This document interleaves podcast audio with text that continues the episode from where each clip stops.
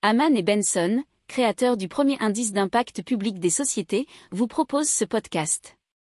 Haman Benson. Le journal des stratèges.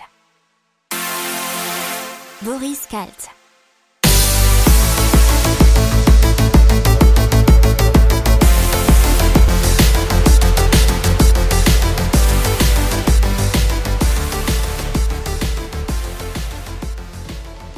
Les stratèges, au sommaire aujourd'hui en économie, nous avons le gouvernement qui révise à la baisse le rebond attendu de l'économie en 2021. 2021 toujours qui pourrait être encore plus difficile pour les banques. Le vaccin qui ne changera pas la donne selon la BCE. Nous avons aussi 4 cadres sur 10 qui alternent télétravail et activité en présentiel. Dans les nouvelles technologies, la Chine opte pour un registre permanent des transactions en yuan numérique l'État qui va financer 4000 conseillers pour former les Français au numérique. Et pour le développement durable et l'impact, nous avons Bordeaux qui va implanter une micro-forêt. 1% de la population mondiale ont causé plus de la moitié des émissions de gaz à effet de serre liées à l'aviation. Allez, c'est parti, on commence tout de suite. Nous avons le gouvernement qui révise à la baisse le rebond attendu de l'économie en 2021 effectivement, nous avons reçu euh, les chiffres de l'INSEE.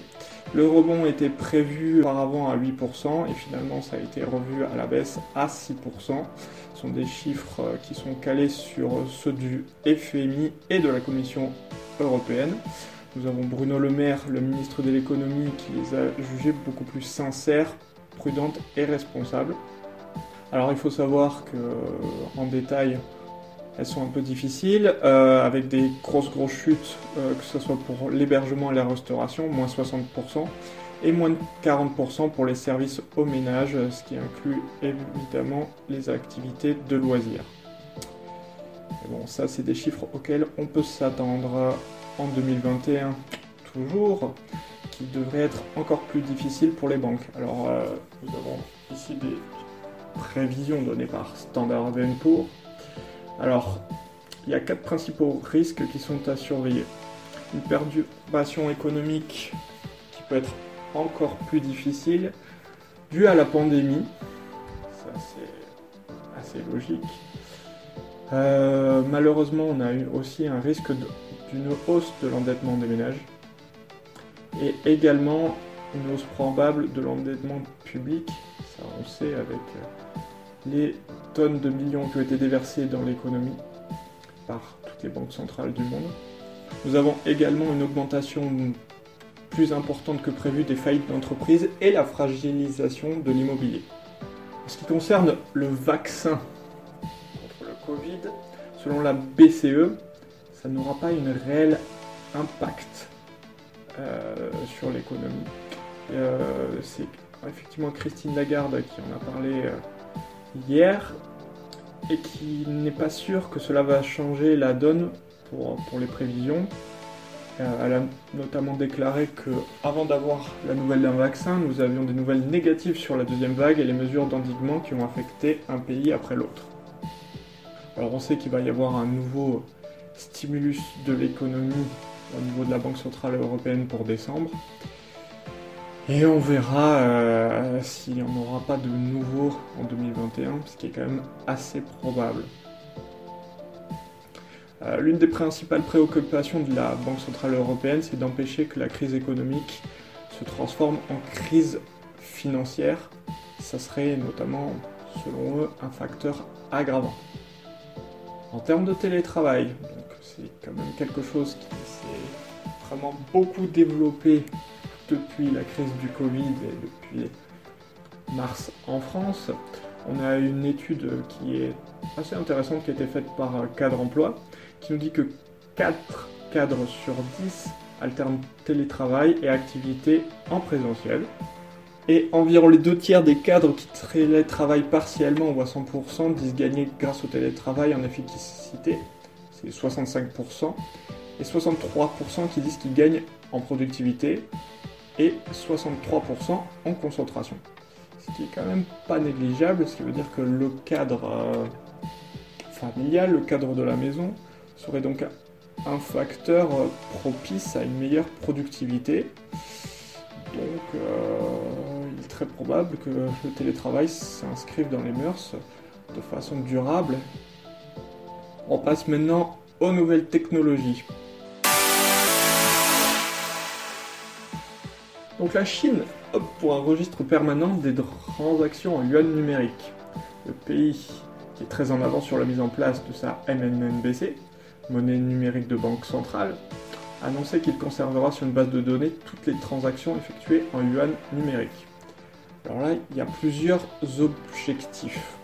La Banque populaire de Chine ne dirigera pas seulement le système d'émission de gestion de la monnaie numérique du pays, mais elle contrôlera également le quota d'émission et appliquera des normes techniques et de sécurité. C'est-à-dire que vraiment le but c'est de gérer la monnaie de façon rationnelle. Et donc en supprimant le cash et en contrôlant vraiment la monnaie qui a été émise, elle aura un contrôle total sur l'argent. Et elle aura un contrôle que ce soit en termes de sécurité, mais que ce soit en termes de ce qui a été fait. C'est-à-dire qu'elle pourra vérifier où part l'argent. Et l'argent ne pourra pas sortir du système, comme c'est le cas avec le cash notamment. En France, on a aussi l'État qui va financer 4000 conseillers pour former les Français au numérique. Alors c'est un coût total qui n'est pas négligeable, 250 millions d'euros, et ça fait partie du plan de relance de 100 milliards d'euros. Donc euh, ces 4000 conseillers, ils auront comme objectif de former à peu près 13 millions de Français qui rencontrent des difficultés dans l'utilisation des outils numériques. Alors il y a une liste, hein, notamment l'apprentissage du traitement de texte, la gestion des courriels ou celle de ses données personnelles, mais aussi euh, la manière dont on effectue des démarches administratives en ligne. Et là, on comprend à peu près le but, c'est que toutes les démarches qu'on avait l'habitude de faire sur papier, elles vont être de plus en plus numérisées et on connaît pas mal de seniors autour de nous qui vont avoir beaucoup plus de mal et qui sera important de former pour qu'ils ne puissent pas être complètement déconnectés du système. On passe maintenant au développement durable et à l'impact.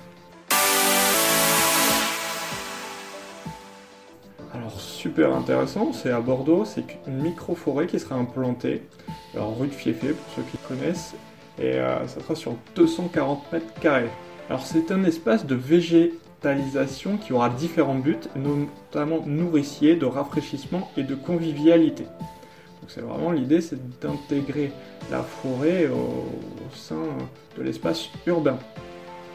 Alors, il faudra renforcer la palette végétale existante par un choix d'essence qui ne sera pas basé sur l'aspect esthétique, mais destiné à créer un écosystème. Ça, avec plusieurs objectifs, c'est notamment la végétalisation qui permet de diminuer la pollution, mais la pollution sonore également, mais aussi de rafraîchir l'espace. Et là, il nous donne des chiffres qui sont assez intéressants. Des 100 mètres carrés de parc, ont affirmé les techniciens municipaux, la température baisse de 1 degré dans un rayon de 100 mètres. On passe à la suite avec 1% de la population mondiale qui ont causé plus de la moitié des émissions de gaz à effet de serre liées à l'aviation. Ça, ce sont des chiffres de 2018. Et ça a été révélé euh, par le Guardian après une étude menée par l'université Linnaeus en Suède. Donc cette année-là, 11% de la population mondiale a pris l'avion au moins une fois et 4% pour partir à l'étranger. Alors, ça va pas vous surprendre, mais ce sont les passagers américains qui possèdent la plus grosse empreinte carbone, représentant plus que les voyageurs britanniques, allemands, australiens et japonais réunis. Voilà, on en a fini pour les news de ce jour. Et bien sûr, on va se retrouver demain comme tous les jours du lundi au vendredi. Je vous souhaite une très bonne journée et surtout n'oubliez pas, le savoir, c'est le pouvoir. À demain.